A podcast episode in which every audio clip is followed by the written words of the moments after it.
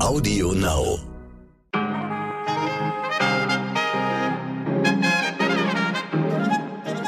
Liebe Zuhörerinnen, ich wünsche Ihnen einen guten Morgen an diesem Dienstag, den 29. März. Ich bin Michel Abdullahi und hier ist für Sie heute wichtig mit unserer Langversion.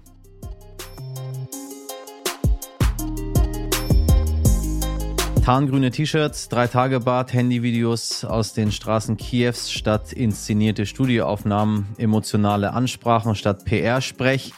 Ja, der ukrainische Präsident Volodymyr Zelensky ist ein Meister der Anti-Inszenierung und mit seinem Auftreten zu einer Art Symbolfigur des Widerstandes geworden.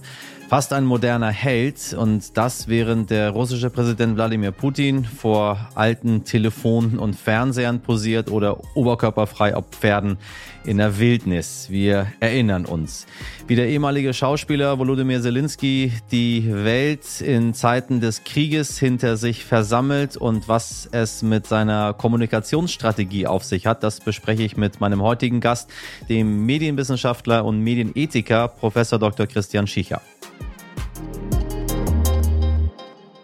Zuerst für Sie das Wichtigste in aller Kürze. Zu einem historischen Gipfeltreffen kam es an den vergangenen zwei Tagen in der israelischen Negerwüste. Dort trafen sich auf Einladung des israelischen Außenministers Lapid die Amtskollegen aus den Vereinigten Arabischen Emiraten, Bahrain, Marokko und Ägypten. Ebenfalls anwesend war auch der US-Außenminister Blinken. Das Treffen sollte dazu beitragen, die Beziehungen zwischen den Staaten zu normalisieren, die zum Teil erst kürzlich mit Israel überhaupt diplomatische Beziehungen aufgenommen hatten.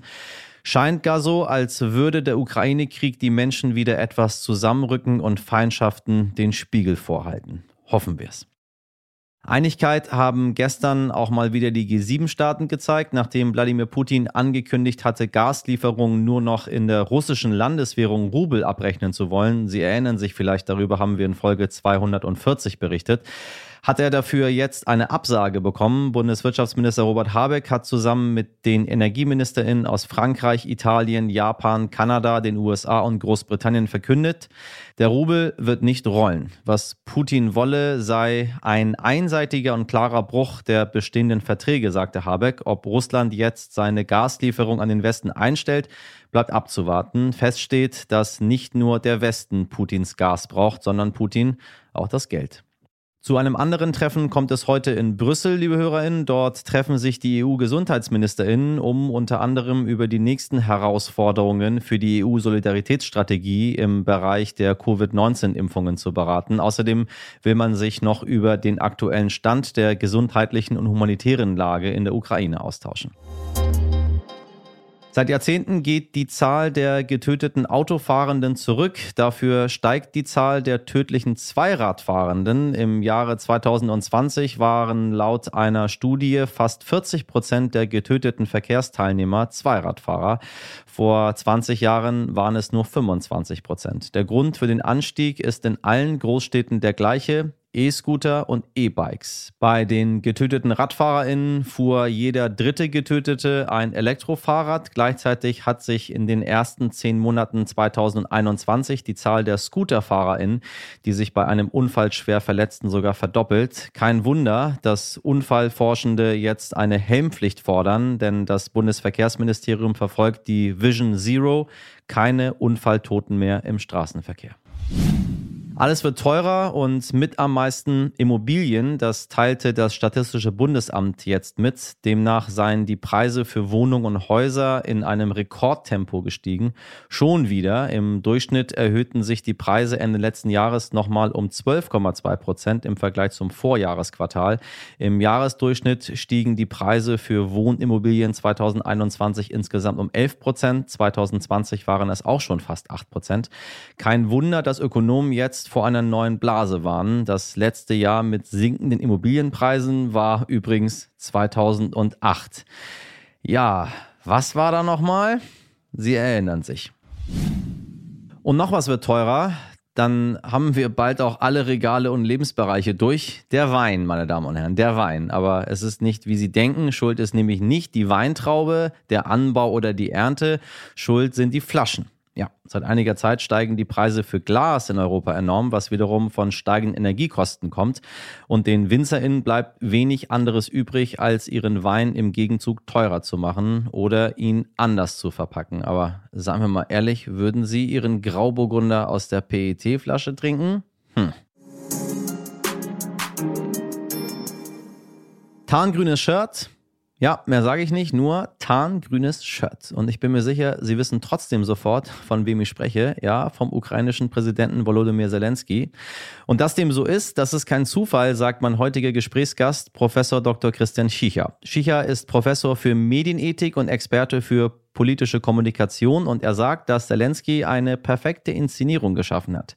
Die mag zwar nicht authentisch sein, weil alles daran geplant ist, aber kraftvoller als die von Wladimir Putin ist sie allemal. Außerdem habe ich mit Professor Schicher über den weiteren Verlauf des Ukraine-Kriegs gesprochen, denn nach mittlerweile einem Monat Krieg und keinem Ende in Sicht muss man sich irgendwann fragen, müssen wir uns an diesen Krieg gewöhnen, in dicken, dicken Anführungszeichen, so wie wir uns an viele Kriege gewöhnt haben, die einfach weiterlaufen, aber in der medialen Berichterstattung keinen Platz mehr finden? Herr Professor Schicher, ich grüße Sie. Guten Tag. Ähm, Präsident Zelensky droht russischen Piloten, er fordert die Europäer auf zu demonstrieren, er bittet die NATO um Hilfe. Alles sehr, sehr verständlich in einer solchen Situation, aber eigentlich nicht so die Art eines Staatsoberhauptes, oder? Ja, normalerweise nicht, aber normalerweise leben wir ja in Friedenszeiten, äh, wo Diplomatie gefragt ist. Und in dieser Ausnahmesituation ist es natürlich sehr verständlich, dass er genau das macht, äh, was er tut. Obwohl Krieg herrscht, ähm, achtet Zelensky doch sehr auf seine Optik. Ich glaube, äh, allen ist sehr aufgefallen, dass er jetzt immer in diesem tarngrünen T-Shirt zu sehen ist, manchmal auch ein bisschen schicker. Äh, aber doch eine sehr deutliche optische Sprache. Was will er uns damit zeigen? Nun, zunächst verzichtet er ja auf äh, ja, militärisches Outfit und er verzichtet auch auf staatsmännisches Outfit im Sinne von einem äh, Anzug mit Krawatte, so wie Putin das macht. Ja. Also er äh, ist gewissermaßen auf der Stufe eines einfachen Soldaten, allerdings, äh, wie gesagt, ohne Militärabzeichen. Ja, und damit äh, suggeriert er Bodenständigkeit, gleichzeitig aber auch Entschlossenheit. Äh, und er ist gewissermaßen auf einer Stufe mit den Soldaten, die quasi mit ihm kämpfen ähm, wie authentisch ist die Inszenierung? Oder andersrum gefragt, ist es überhaupt wichtig, ob das authentisch ist oder nicht? Naja, also wir, wir alle spielen Theater, würde Irving Goffman sagen, und das ist ja so. Wir spielen unterschiedliche ja. Rollen in unterschiedlichen Situationen und natürlich ist äh, sein Verhalten nicht äh, authentisch, weil es geplant ist. Der Mann ist Medienprofi, er war Schauspieler, er weiß, wie die äh, Aufmerksamkeitskriterien äh, laufen und was wichtig und angemessen aus seiner Sicht ist und genauso verhält er sich ja. Also, dass er dieses ja durchaus militärfarbene äh, Kostüm, hätte ich schon fast gesagt, trägt, äh, zeigt ja, dass es eine Ausnahmesituation ist. Das ist aber absichtsvoll und geplant äh, und insofern natürlich eine Inszenierung, aber aus meiner Sicht eine legitime Inszenierung. Wie wichtig ist denn dieser Background, dass er Schauspieler und Regisseur war, was er jetzt einfließen lässt in, in Social Media Videos? Also es zeigt zumindest, dass er in der Lage ist, mit Medien umzugehen, ähm, mit Wirkung äh, umzugehen, das entsprechend gelernt hat. Und er tritt ja in ganz unterschiedlichen Foren auf. Also er ist ja in der Lage, äh, Ansprachen zu halten gegenüber dem äh, Europäischen Parlament, diversen anderen äh, Parlamenten in den USA, in England, äh, wo auch immer. Also er äh, ist gleichzeitig aber auch in der Lage, mit Handyvideos zu arbeiten quasi als Beweisbilder, dass er tatsächlich äh, sich in Kiew äh, aufhält. Also er hat ein großes Portfolio von Möglichkeiten, sich auf unterschiedlichen Wegen zu inszenieren und das macht er auch. Äh, ich selber bin gar nicht so ein großer Freund von äh, zu viel gucken und zu viel interpretieren und zu viel schauen, äh, ist jetzt richtig oder ist jetzt falsch. Mein Eindruck ist, das stimmt alles so. Ich nehme ihm das alles ab. Ich habe das auch bisher noch gar nicht hinterfragt, ob das jetzt echt oder nicht echt ist. Für mich ist da ein Präsident gerade im, im, im Krieg äh, und kleidet sich dementsprechend. Äh, liege ich da falsch oder muss ich da ein bisschen genauer drauf achten, um mich nicht täuschen zu lassen? Also das kann ich natürlich auch nicht beurteilen. Also Bilder oder auch Videos zu manipulieren ist ja denkbar äh, einfach und es ist ja auch nie klar, ob äh, Aufnahmen, die in die Welt geschickt werden, tatsächlich live übertragen werden, ob die irgendwann mal aufgezeichnet worden sind. Ja. Es gibt also vielfältige Möglichkeiten, natürlich Bilder zu bearbeiten, zu manipulieren, in andere Kontexte zu stellen äh, und, und, und. Aber natürlich ist er in seiner Situation ein glaubwürdiger Protagonist. Er hat ja direkt am Anfang, als die Amerikaner ihm Augen geboten haben, ähm, dass, dass äh, er aufgenommen wird, gesagt, dass er quasi kein, kein Reisebüro äh, benötigt. Also er, äh, er mimt und, und ich würde ihm das jetzt äh, auch abnehmen, den, den, den aktiven Freiheitskämpfer für sein Land und für seine äh, Bevölkerung. Er wählt den unbequemen äh, Weg, auch den lebensgefährlichen Weg. Es hat ja offensichtlich auch schon ein Attentatsversuch auf ihn gegeben äh, und insofern äh, ist der Eindruck, den Sie geschildert haben, aus meiner Sicht auch äh, durchaus nachvollziehbar. Kann denn eine Inszenierung irgendwann ich sag mal, kippen, äh, dass dann plötzlich auch die Leistung in Frage gestellt wird? Kann ihm das auch passieren, wenn es zu viel Perfektion ist? Ja, aber auf der anderen Seite äh, ist das, glaube ich, jetzt gar nicht äh, das, das größte Problem. Also das größte Problem ist, dass, dass jeden Tag äh, Menschen leiden, äh, sterben und, und äh, dass unendlich viel Leid und Elend über diesen Angriffskrieg äh, nach, in die Ukraine gekommen ist. Und insofern bleibt ihm eigentlich auch nichts anderes übrig, als permanent auf allen sich bietenden Kanälen ja, Aufmerksamkeit ja. zu schaffen und äh, Hilfe zu erwirken. Äh, inwieweit hat sich denn die politische Kommunikation, sag ich mal, seit es äh, Social Media in dieser Form gibt, wie wir es heute haben, verändert? Wäre sowas auch denkbar gewesen vor 10 Jahren, vor 20 Jahren, vor 30 Jahren oder, oder war das gar so und wir haben da gar nicht so genau hingeguckt? Heute guckt man ja auf alles. Man denkt ja, das ist ja Wahnsinn, äh, auf was die Menschen jetzt Acht geben und im Internet sich dann Frame für Frame nochmal zu Gemüte führen. Naja, also vor, vor zehn Jahren äh, ist es technisch sicherlich möglich gewesen. Vor 20 Jahren äh, standen wir komplett am Anfang. Und man sieht das sehr schön, wenn man äh, sich äh, die unterschiedlichen Bilder anschaut, wie beispielsweise Putin äh, auftritt, der ja die klassische Ansprache äh, ans Volk richtet, der sich dann gelegentlich auch mal in einem Stadion zeigt oder mit, mit attraktiven Stewardessen. Der ja, ja. liefert ja im Grunde genommen die Propaganda, die man auch in den 80er, 90er Jahren liefern konnte. Also er hat sich da quasi quasi überhaupt nicht weiterentwickelt, während Zelensky äh, ja durchaus in der Lage ist, äh, mit den neuen Medien äh, umzugehen. Und insofern ist es eine neue Entwicklung und es ist auch dahingehend eine neue Entwicklung, weil es ja, ja seit Jahren, Jahrzehnten äh, Angriffskriege in dieser Form ähm, für die breite Öffentlichkeit so nicht äh, gegeben hat. Äh, wir haben schon grauenhafte Kriegsverbrechen äh, erlebt äh, in, in anderen Ko Konflikten, wenn beispielsweise Hinrichtungen im, im Internet übertragen worden Richtig. sind, aber dass Staatschefs sich auf diese Art und Weise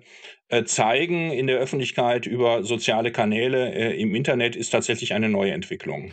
Ich meine, wenn wir an Putin denken, dann haben wir auch äh, dieses berühmte Bild von der Jacke plötzlich vor Augen, äh, was ja heute sehr einfach geht. Sie können ja einfach mit Google jemanden abfotografieren und Google guckt einfach, was so ähnlich aussieht.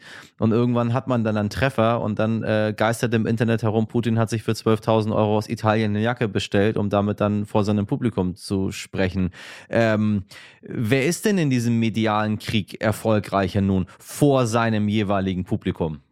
Also Zelensky ist auf jeden Fall erfolgreicher, weil das Publikum, was er bedient, ja im Grunde genommen fast die weltweite Öffentlichkeit ähm, ist, die ihm da ja auch die Sympathien entgegenbringt, äh, was sich ja auch anhand von konkreten Hilfsleistungen und auch Militärleistungen äh, zeigt. Äh, Putin ist ja eher bemüht, im Grunde genommen Medien aller Art aus seinem Land rauszuhalten. Das betrifft die Journalistinnen Richtig. und Journalisten. Das betrifft aber auch diverse Kanäle, die ähm, gesperrt worden sind, also ähm, soziale Medien. Aber beispielsweise ist Bild.de jetzt in Russland auch abgeschaltet worden. Also es zeigt doch sehr deutlich, dass Putin die Öffentlichkeit und auch die weltweite Öffentlichkeit äh, fürchtet. Äh, sonst wäre ja nicht zu erklären, warum er sich so verhält. Äh, nun sind wir ja kein Modeblog, sondern wir reden hier über politische Kommunikation. Das ist ja das, was dort am Ende gezeigt wird, in dem, wie man auftritt. Wir müssen aber trotzdem noch einen Schritt weitergehen und gucken, was steckt dahinter? Wie ist es mit dem Verhandlungsgeschick? Wie schnell kommt die Ukraine zur Ruhe? Wie schätzen Sie das ein?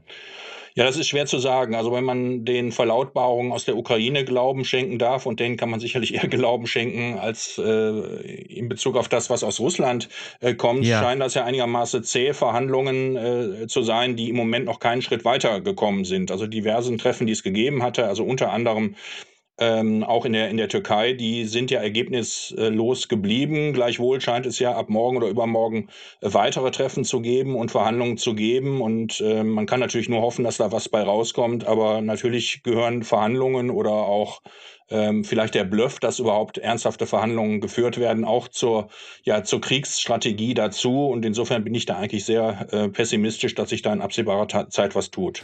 Wie geht es jetzt mit dieser Kommunikation weiter? Wir haben ja noch schwelende Konflikte auf der Welt, ob das nun jetzt aktive Kriege sind oder kriegsähnliche Zustände. Wir haben seit über elf Jahren den Bürgerkrieg äh, in Syrien. Darüber berichten wir alleine schon hier kaum noch. Wir haben den Konflikt in Afghanistan. Äh, der Einmarsch der Taliban ist nicht lange zurück. Äh, was passiert dort letztendlich? Sitzt man das irgendwann aus und am Ende haben wir dann auch wieder so einen Krieg, der fünf, sechs, sieben Jahre dauert und man sagt, ach ja, Mensch, die Ukraine, weißt du noch, wie es damals begonnen hat? Ja, das ist ja das Tragische. Also ich bin ja selber ähm, Jurymitglied der Initiative Nachrichtenaufklärung, die sich um vernachlässigte ja. Meldungen und Nachrichten kümmert. Und äh, im Grunde genommen ist das so der Klassiker. Vergessene Kriege hatten wir vor äh, vielen Jahren mal. Da ging es um Kriege in Afrika, über die nicht berichtet wird, weil Afrika richtig, natürlich richtig. Äh, politisch, wirtschaftlich, ökonomisch einfach nicht diesen äh, Stellenwert hat. Und äh, in Syrien war das das Gleiche. In Afghanistan gab es eine kurze, intensive Berichterstattung, als die Taliban die Macht übernommen hatten. Seitdem ist aber fast Funkstille. Also gelegentlich berichten Qualitätsmedien darüber, aber im Moment fokussiert sich alles auf diesen Ukraine-Krieg, weil da natürlich natürlich äh, durch die eigene Betroffenheit und die Angst und die Nähe äh, letztendlich eine, eine Aufmerksamkeit da ist, die aber natürlich für andere Meldungen äh, fast komplett fehlt. Äh, aus eigenem Interesse mal heraus, was kann ich denn als Journalist jetzt richtig machen? Ich meine, äh, ich versuche weiterhin über Syrien zu berichten, wir versuchen weiterhin im Team über Afghanistan zu berichten, wir holen die Stimmen rein. Ähm, die Menschen möchten aber gerade Ukraine hören und irgendwann knicke ich auch ein, weil dann Leute zu mir kommen und sagen, naja, guck mal, wenn du über die Ukraine berichtest, dann hast du mehr ZuhörerInnen und wenn du über das andere berichtest oder auch über, über Dinge, die nicht aufhören, wie Klimawandel beispielsweise oder, oder Hunger in Afrika, äh, dann knickt man da ein. Was kann ich, ich sag mal, einmal als ausführendes Medium und dann einmal als, als Zuhörer machen, damit das alles nicht vergessen wird? Ja, als Zuhörer oder Zuhörerin sollte man sich natürlich für Qualitätsmedien entscheiden, die genau über solche Dinge äh, berichten und letztendlich dadurch äh, die Aufmerksamkeit schenken, die auch äh, notwendig ist. Und Sie als äh, Journalist äh, können natürlich einerseits sagen, ich habe einen rein ökonomischen Anspruch und äh, mache das, was Reichweite bringt. Aber Sie haben ja eben schon gesagt, Sie machen eben nicht nur Boulevardjournalismus, Modejournalismus, sondern ernsthafte ähm, Berichterstattung. Und insofern Richtig. muss man, auch wenn es vielleicht ökonomisch nicht so erfolgreich erfolgreich ist, äh, sich tatsächlich aufgrund der eigenen Reputation äh, des Senders oder den eigenen Anspruch an die journalistische Tätigkeit doch dafür entscheiden, genau das aufzuzeigen. Was ich wichtig fände, wäre im Grunde genommen, und wir bewegen uns ja jetzt in unserem Gespräch auf einer Art Metaebene, dass wir im Grunde genommen problematisieren, was quasi alles unter den Tisch fällt. Also das wäre, glaube ich, aus meiner Sicht auch ein ganz guter Aufhänger, mal zu sagen, ja, der Ukraine-Krieg ist grausam und, und, und, und wichtig und relevant, aber der Ukraine-Krieg ist nur ein Krieg von vielen auf der Welt, so wie es Richtig. Klimakatastrophe, Hungerkatastrophen und, und, und äh, gibt. Und äh, letztendlich genau das zu problematisieren, was Sie in Ihrer Frage und Ihrem Statement äh, formuliert haben, auch im Rahmen der Berichterstattung, scheint mir eigentlich ein ganz guter Einstieg zu sein. Ich danke Ihnen sehr für das Gespräch, Herr Professor Schier. Ich danke Ihnen. Ohren auf. Sagen Sie, haben Sie dieses Geräusch hier seit Beginn der Pandemie häufiger gehört als vorher? Ja, kein Wunder, denn die Deutschen greifen viel häufiger zum Festnetztelefon als noch vor Corona. Die Bundesnetzagentur hat jetzt einen Bericht veröffentlicht, wonach im letzten Jahr etwa 102 Milliarden Gesprächsminuten übers deutsche Festnetz gelaufen sind. Der erste Vorläufer des modernen Telefons wurde übrigens 1860 von Antonio Meucci entwickelt. Antonio Meucci war Theatermechaniker, stammte aus Italien und lebte später in New York. Er nannte sein Gerät 1816 Teletrophon. Gut 30 Jahre später wurde dann das erste Münztelefon erfunden. Tja, und heute gibt's Videotelefonie über Smartphones. Eine verrückte Welt, meine Damen und Herren.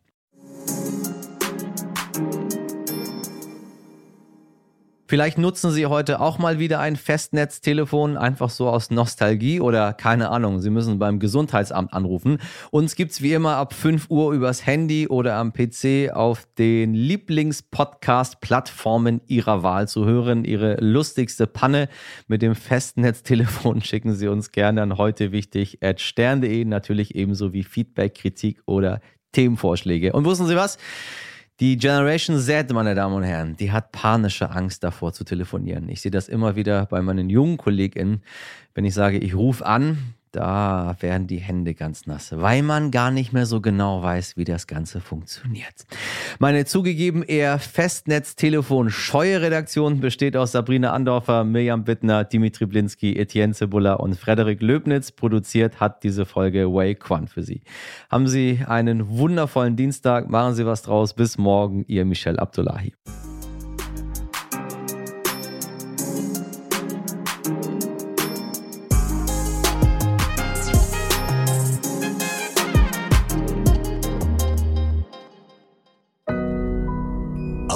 Now.